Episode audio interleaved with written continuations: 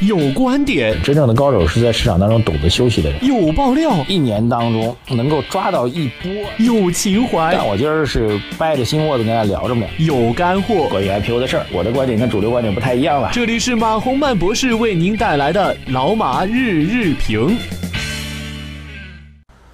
各位老马日评的听众朋友们，大家早上好！二零一七年的九月一号了啊，日子过得很快的，同志们啊，已经九月份了。今天聊点什么呢？首先聊一下宏观吧。这个昨天发布了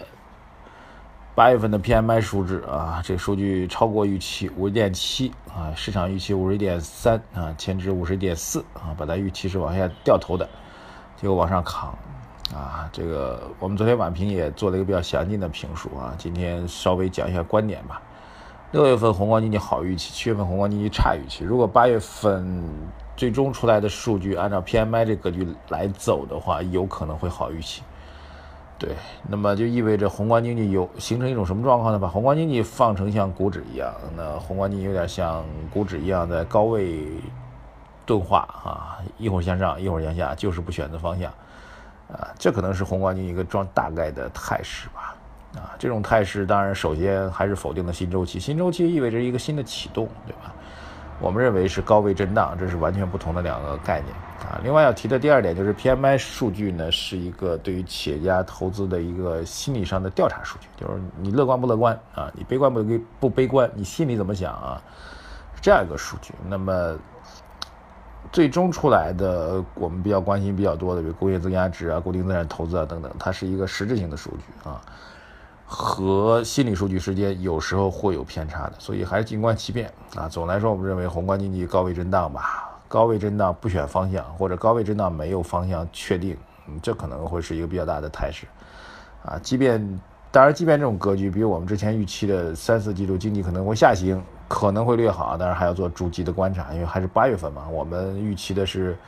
三季度就就是三季度就是。七八九三个月看起来总体是有可能会有下行的趋势，后面十十一十二三个月可能都有下行的趋势，类似于这样一种状况。所以现在到八月份，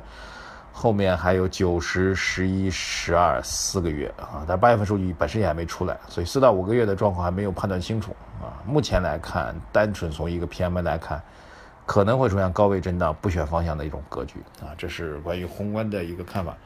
上交所和深交所最近频频发言。啊，交易所以前不太会对一些大的政策发言，因为交易所本身没有政制定政策的职能啊。交易所是实操层面的，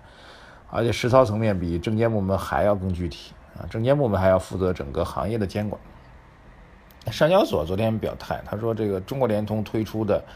混改方案为央央企的混改提供了可复制、可推广的经验啊。这个大概的描述就是。有联通的混改很好啊，这个大规模引入战略投资者、核心员工持股等等等等，包括还提到了国电和神华的合并啊，这个效益明显，具有十分显著的煤电联动的效应，形成的全产业链的竞争优势等等啊。然后国有上市公司群体稳定发挥响应“一带一路”倡议的排头兵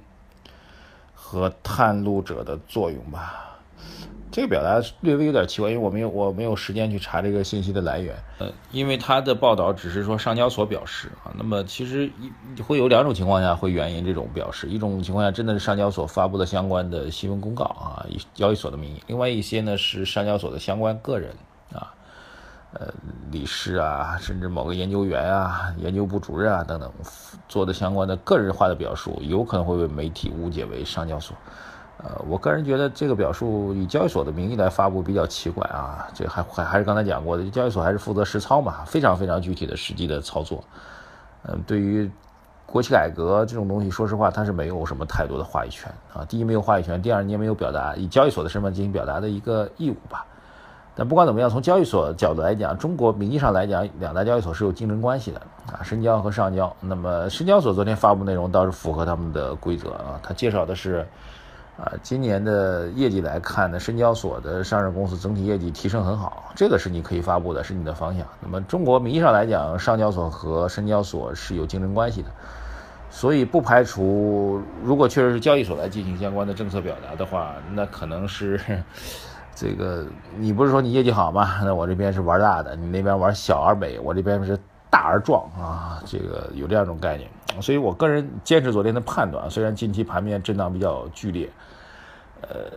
国企改革依然是比较确定的投资方向啊，需需要耐心，需要耐心。就像我最近还是在解读巴菲特的相关的投资逻辑也是一样。呃，买入之后被套牢，买入之后被套牢，但是如果被看好这个股票的话，愿意五年或十年去持有它的话，那被套牢其实是件很美好的事情，因为意味着你可能买的还有更便宜的买入机会，对不对？这是关于交易所的一个话题啊，还有一个比较悲催的话题啊，这个融创呢对他们投资的乐视还有乐视之星的这个相关投资，计提了减值准备达到十一亿啊，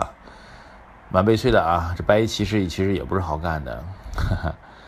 呃，乐视这事到现在也没有一个明确的方向，也不敢复牌啊，这个也是中国 A 股市场一个奇葩了。我记得好像关于复牌的事情，MSCI 当时催过很多回啊。我们的监管部门也有表述，但是在老大难问题当中啊，一个是红金色的老大难，就是联通之前停牌时间有点长；另外一个就是黑色老大难，就是乐视的这个停牌也有点长。呃，提到这两个事儿，我再想提一下，昨天证券时报，其实我昨天在解读的时候，后来发现有点漏掉了。证券时报发了一篇文章。说应该去审慎的提醒监管部门啊，既然联通这事儿需要对我们并购重组的方案做特批的话，那这样我们是不是应该认真的去回想一下，把这个并购重组的审核啊这个条件做一个调整呢？就与其你非要去个案去批，你是不是应该认真的去反思一下自己并购审核的条件是不是有点过了呢？啊，我个人对此是认同的啊。无论如何，并购重组、主业改变，这是一个公司的商业权利啊。固然在其中可能会由此引发一些违规交易的问题，但是违规交易你是可以追查的。那么，对于上市公司是否要改变自己的主业，打比方说，在过去我们如果做一个极端的推演啊，在过去接近五年的时间当中啊，这个。钢铁行业都非常非常不景气啊！如果在过去的五到六年时间当中，钢铁行业的公司转型做了互联网，OK，然后在最近两年时间，哎，发现钢铁不错，又转回来做钢铁，那对于投资人来说，岂不是一个暴利吗？啊，我讲过很多遍的一个例子，就是伯克希尔哈撒韦公司，大名鼎鼎的投资公司，在巴菲特入手的时候，其实是一家纺织公司。那么他从纺织公司转变主业变金融投资的话，在当下的中国 A 股市场当中是不会被审核通过的啊。这就是滑天下之大稽的一个监管措施了，啊，这个我们同意政策要引导脱虚向实，同意政策要引导上市公司做大主业，但并不意味着上市公司放弃或者剥夺了上市公司去优化和调整自己主业方向的一个内容。对，